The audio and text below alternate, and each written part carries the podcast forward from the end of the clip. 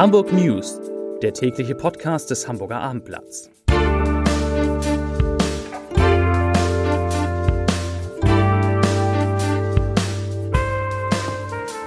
Hallo, moin, moin und herzlich willkommen. Mein Name ist Matthias Iken und ich verrate Ihnen, warum die Bahn einen Schaden in der Oberleitung hat, wieso ein gutes Abi in Hamburg immer wichtiger wird und weshalb die CDU Hamburg für eine Islamistenhochburg hält. Doch zunächst der Blick auf die meistgelesenen Geschichten bei abendblatt.de. Auf Rang 4 Zug nahe Hauptbahnhof evakuiert Verspätungen und Ausfälle. Auf Rang 2 Brennpunkt Jungfernstieg. Erste Einzelhändler schlagen Alarm. Und meistgelesen der Neuzugang im Tierpark Hagenbeck schafft neue, schmerzlich vermisste Tierart an. Und hier die Nachrichten des Tages im Über Chaos für Bahnreisende am Dienstagmorgen. Wegen einer Oberleitungsstörung hielten heute am Vormittag am Hamburger Hauptbahnhof und am Bahnhof Dammtor keine Züge.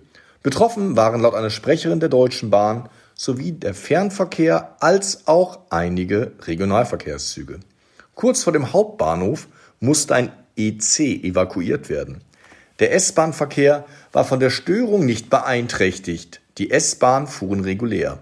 Wie ein Sprecher der Bundespolizei mitteilte, war am frühen Morgen gegen 6.05 Uhr eine Oberleitung gerissen. In der Folge blieb ein Eurocity mit etwa 20 Fahrgästen an Bord kurz vor dem Hauptbahnhof liegen. Der Eurocity EC 173 befand sich auf dem Weg von Altona nach Budapest, kam aber nicht weit. Die Hamburger CDU kritisiert die einen mangelnden Einsatz gegen Islamismus in Hamburg. Bis heute verharmlost der rot-grüne Senat die Bedrohung für unsere liberale, offene Gesellschaft durch den Islamismus als demokratiegefährdendes Phänomen, sagte der CDU-Politiker De Vries, der auf Statistiken aus den Jahresberichten des Verfassungsschutzes verweist.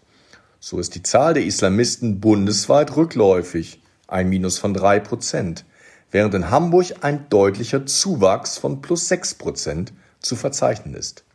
1750 der bundesweit 27.500 Islamisten kommen von der Elbe. Ein Großteil von ihnen, immerhin 1450, gelten als gewaltorientiert. In keinem anderen Bundesland sind so viele Studienangebote mit Numerus Clausus belegt wie in Hamburg.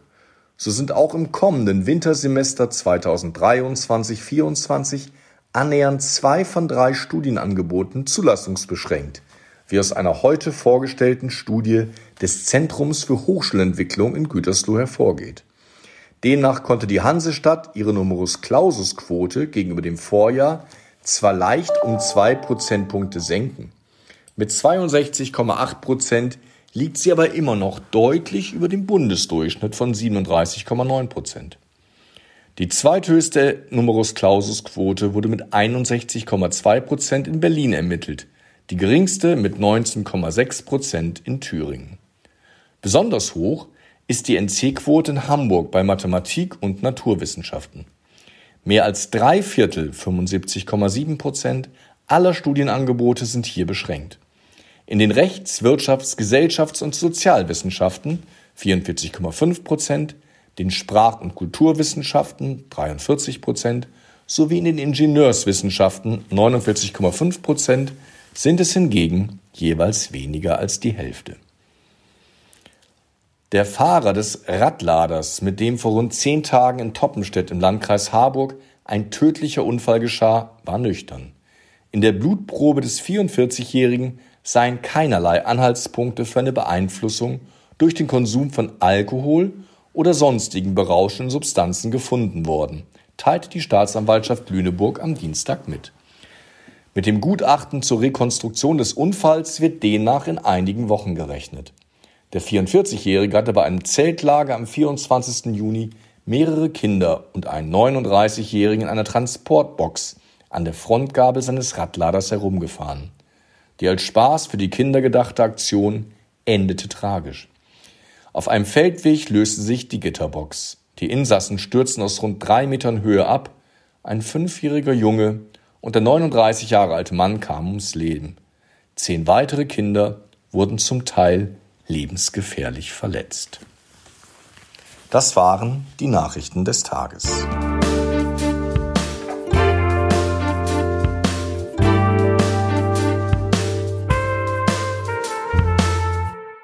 Weitere Podcasts vom Hamburger Abendblatt finden Sie auf abendblatt.de slash podcast.